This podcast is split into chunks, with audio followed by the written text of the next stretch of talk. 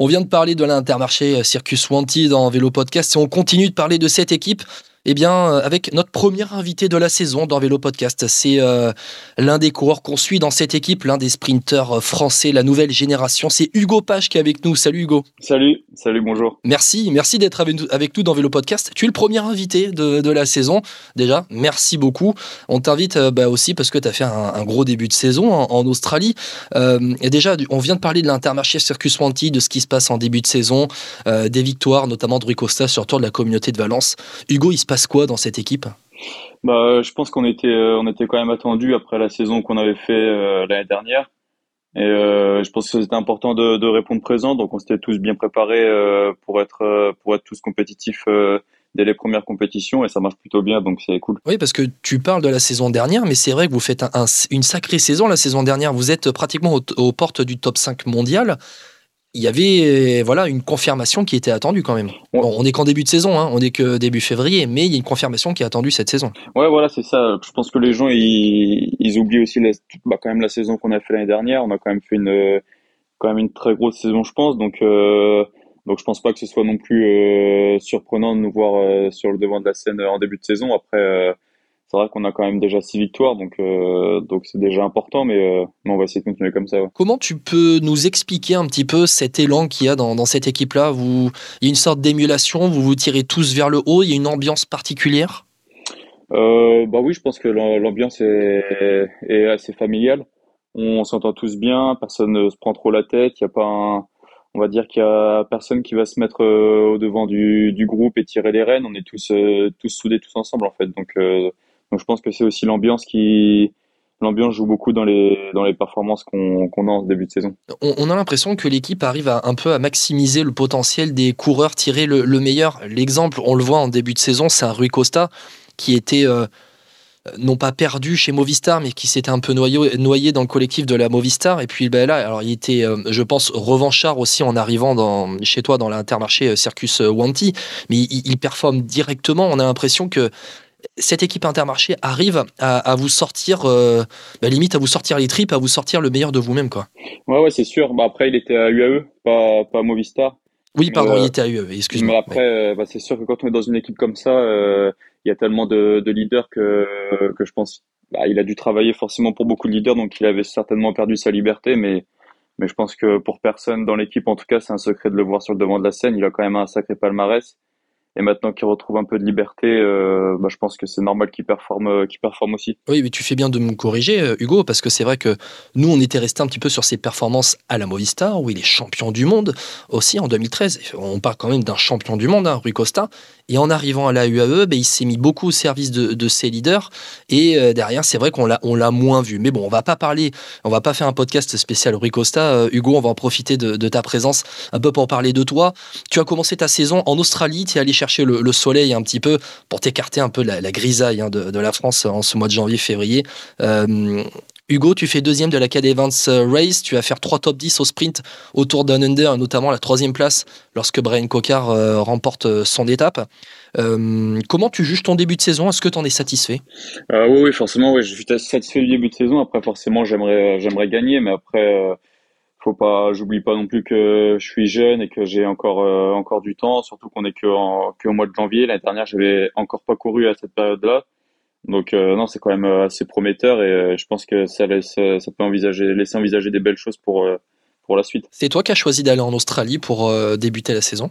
Non, non, non, c'est avec mon entraîneur et et avec Wiesbeck, le manager de la performance, ils ont décidé de m'envoyer en Australie parce que parce que c'est vrai que j'arrive quand même assez vite en forme sans, sans trop d'entraînement. Donc euh, on pensait que c'était le, ça pouvait être euh, bien combiné et puis au final ça s'est avéré vrai donc euh, donc c'est bien. Alors, comment tu juges toi un peu ces courses australiennes? Tu tu te dis que finalement la décision de ton équipe a, été la bonne de t'envoyer là-bas? Ouais ouais je pense que ça a été la bonne. Ça permet de, de courir au lieu de s'entraîner c'est aussi pas mal. Et, et puis profiter du climat australien c'est quand même bah, c'était quand même un gros plus quand je vois la, la météo qu'il a fait ici à la maison donc donc c'était que du bonus. Tu fait quoi si tu étais resté en France? Tu te serais aligné sur des courses euh, ou peut-être des, Espagnols ou des Françaises de, la fin janvier pour euh, te remettre euh, un peu dedans? Là, tu es parti en Australie finalement. C'est quoi? C'est le on, voit, il y a pas mal de coureurs qui sont partis. Alors là, il y avait l'Australie, quelques courses en Nouvelle-Zélande, Australie. Il y a de l'autre côté euh, du globe des courses euh, en Amérique du Sud aussi. On se rend compte que de plus en plus de coureurs, alors là, il y avait le Covid, c'était un peu plus compliqué euh, d'aller courir là-bas, mais on se rend compte qu'au fur et à mesure des années, quand même, de plus en plus, les coureurs, ils viennent au mois de janvier chercher un peu le, soleil, le soleil de l'hémisphère sud et parfaire un petit peu leur, leur préparation. bah après, c'est les équipes qui sont invitées, donc donc après, les équipes euh, composent l'effectif en fonction du parcours, de l'état de forme de chacun aussi. Donc, euh, donc après, euh, voilà, après c'est c'est les, équipes qui y vont et les coureurs suivent quoi. Est-ce que tu es frustré d'être passé près de la victoire, notamment à la Cadel Evans Race, sur les sprints du Tour Down Under? T'es pas si loin que ça, tu étais bien placé. Est-ce que toi ça t'a frustré? Non, je pense qu'on ne peut pas parler de frustration, on est quand même au plus haut niveau mondial. Après forcément, j'avais déception et frustration, je pense que c'est pas forcément la même chose. Forcément, Tour Under a une petite pointe de déception parce que je pense que j'aurais peut-être pu aller aller titiller la, la victoire, mais parce que j'ai fait quelques erreurs dans mon placement, mais après à Eleven, j'ai juste été battu par plus fort, donc j'ai au final j'ai aucun regret. Je pense que la deuxième place était la meilleure performance que je pouvais aller chercher ce jour-là. Donc, euh, donc j'en suis satisfait. Est-ce que tu juges qu'il te manque un petit peu ce déclic, cette première victoire professionnelle? Tu, tu penses qu'il te manque, allez, il, te manque ça pour peut-être passer le, le, step au-dessus, être plus régulier? Euh, bah après, je pense que je suis quand même assez régulier euh, toute la saison dernière aussi. Je suis quand même assez régulièrement dans les top 10, mais je pense que ouais, j'ai encore pas gagné, donc euh, donc forcément peut-être qu'en gagner une après va permettre de débloquer le de, de bah forcément ça va débloquer le compteur et après peut-être me permettre de, de gagner de, de, plus en plus, on verra bien. Ouais, parce que tu as fait pas mal de top 10, pas mal de top 5 aussi. Il me semble que tu fais euh, euh, troisième la saison dernière, c'est à Binchim et Binch, il me semble. C'est ça, ouais. Tu vas faire troisième à Binchim et Binch, donc faut quand même avoir voilà, un, sacré, euh, un sacré potentiel, en tout cas une sacrée caisse pour aller faire troisième de, de, de, ce genre de course.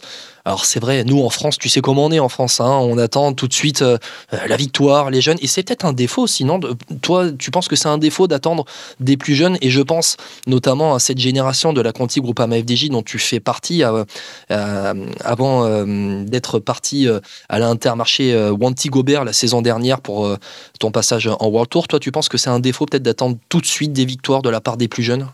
Bah justement, moi en France, je pense que c'est plutôt l'inverse. J'ai l'impression que qu'on est plus à, couver un petit peu les jeunes et, à attendre un petit peu qu'ils prennent de la caisse, de l'expérience pour euh, pour ensuite les mettre dans un rôle de leader. Donc euh, donc là, pas forcément d'accord sur ça. Après, je pense que là, je suis dans je suis dans une équipe euh, belge et, c'est vrai que j'ai pu déjà avoir ma carte plusieurs fois l'année dernière, déjà plusieurs fois cette année. Donc ça me donne des opportunités. Après, c'est à moi de, conclure et de, de, gagner des courses. Le départ à l'Intermarché Circus Wanty, c'était aussi ça? C'était ils t'ont permis en tout cas de, t'épanouir euh, plus rapidement que ce que tu n'aurais pu t'épanouir, euh, ou en tout cas que ce que tu aurais pu faire à, la Groupama FDJ si tu étais passé euh, en, World Tour chez eux? Bah Après, je pense que chacun a, son, chacun a, ses projets. après, moi, c'est vrai que je suis, arrivé à Intermarché, ça a direct matché avec l'équipe et avec tout le, staff et les coureurs, donc ça permet aussi d'être directement plus directement plus compétitif et, et pouvoir euh, jouer les premiers rôles directement. Donc, euh, donc je pense que c'est un ensemble de choses qui fait que que j'arrive à performer. On va pas, on va pas faire, euh, on va pas passer 10 minutes sur la Conti Groupe FDJ, mais tu en, tu en fais partie de ces coureurs un peu on va parler un peu de génération dorée. Si tu me permets, on va parler un peu de génération dorée hein, à la Conti Groupama FDJ. Euh, il y a eu toi, on parle notamment de Paul Penouet, il y a eu euh, ensuite Lenny Martinez, Romain euh, Grégoire. Quel, regard tu portes un peu sur ce qu'a pu apporter un peu cette Conti Groupama FDJ au niveau des jeunes coureurs dont, toi? Bah Après, c'est une équipe qui reste très professionnelle, même si c'est entre guillemets que continental. C'est vrai qu'on a, a eu beaucoup de ça nous a apporté énormément, que ce soit au niveau du, bah, du, du, matériel, euh, de la performance, on a été très bien suivi. Et puis, euh, puis aujourd'hui, c'est vrai quand on regarde, euh, c'est la première équipe de développement, donc donc après, je pense que ça dépend aussi du, des projets de chacun. Moi, ça n'a pas tellement matché avec la Conti, mais c'est vrai que on, bah, on le voit, hein, ça, ça matche très bien avec d'autres coureurs. Quand ils en font passer 8, 8 coureurs de la Conti à la World Tour, c'est pas anodin, donc, euh, donc voilà. Si je te parle d'accélérateur de particules un petit peu pour permettre ce passage, euh, on va dire, des catégories jeunes aux catégories professionnelles, tu es d'accord avec moi? Euh, Oui, après je pense que là, c'est maintenant, c'est la, c'est la période qui veut un petit peu ça. C'est vrai que depuis euh, Remco Evenepoel, du coup, qui était, qui avait fait le, le pas directement, c'est un peu, un peu cette, cette mode, je pense. Donc, euh, donc ouais, je suis plutôt d'accord. Ouais. Euh, T'as 21 ans, Hugo, tu auras 22 ans euh, cette saison. Toi, comment tu vois ton avenir? Vers quoi tu veux tendre dans ta carrière? Est-ce que, on le voit, tu performes en sprint? Tu es maintenant très régulier euh, et tu es déjà très régulier au niveau euh, du sprint sur les courses, sur les grosses courses, les courses Pro Series et les courses World Tour. Comment, comment tu te vois, toi, en coureur? Pour l'instant, je pense que j'ai besoin de, continuer à me découvrir un petit peu. Je vais participer à mes premières classiques, on va dire, à l'ensemble de, des classiques euh, cette saison. Donc, j'ai besoin aussi de, les courir euh, et, ouais, de, de continuer. J'ai peut-être encore besoin d'une saison pour, euh, pour voir vraiment quel coureur je suis, en fait. Parce que, bon, on, on voit Hugo Page, le sprinter, mais quand on regarde un petit peu ton palmarès dans les catégories jeunes, il y a aussi Hugo Page, le rouleur, qui a été, euh, euh, il me semble, tu, tu me dis si je me trompe, hein, euh, tu as été champion de France junior du contre-la-montre et tu as été top 10 des championnats d'Europe du contre-la-montre. Ouais, c'est ça, ouais. Donc, tu as quand même une grosse caisse, tu as des capacités pour rouler. T'es- toi, tu, tu te spécialiserais peut-être plus pour le, pour le sprint ou tu profiterais d'avoir cette caisse aussi pour devenir un, un Flandrien capable de, de sprinter, d'être bon sur les pavés? Euh, bah ouais, forcément, euh, les classiques, c'est le, c'est le but. Mais après, comme j'ai dit, j'ai besoin de peut-être encore un peu plus de, d'expérience, de faire un peu plus de courses pour pouvoir vraiment me, me, pour pouvoir vraiment euh, me, me dire, en fait, savoir quel, quel coureur je suis, en fait. Est-ce que tu peux expliquer aux auditeurs de Vélo Podcast un petit peu quel programme tu as prévu dans, dans les prochaines semaines, prochains mois? Euh, là, je vais partir en stage dimanche chez mon entraîneur en Grèce. Et ensuite, euh, je vais à, à Omloop, euh, donc c'est l'ouverture des classiques en Belgique le 25 février, le Samin, et après, je, je vais aller sur Paris-Nice. Est-ce que euh, Hugo Page sur euh, le Tour de France, par exemple, c'est quelque chose qu'on peut voir au, mois de juillet ou euh, c'est trop tôt pour le dire encore? Euh, normalement, non. Euh, normalement, ça ne devrait pas, être d'actualité, non. Euh, Hugo, merci beaucoup d'avoir été avec nous. Tu, vas faire une campagne de Flandrienne quand même avec une équipe belge, avec l'Intermarché Circus Wanty, une équipe qui a performé, mais mais tu vas aussi, alors tu côtoies aussi un coureur qui détonne un peu dans le monde du cyclisme et qui fait vraiment plaisir à voir.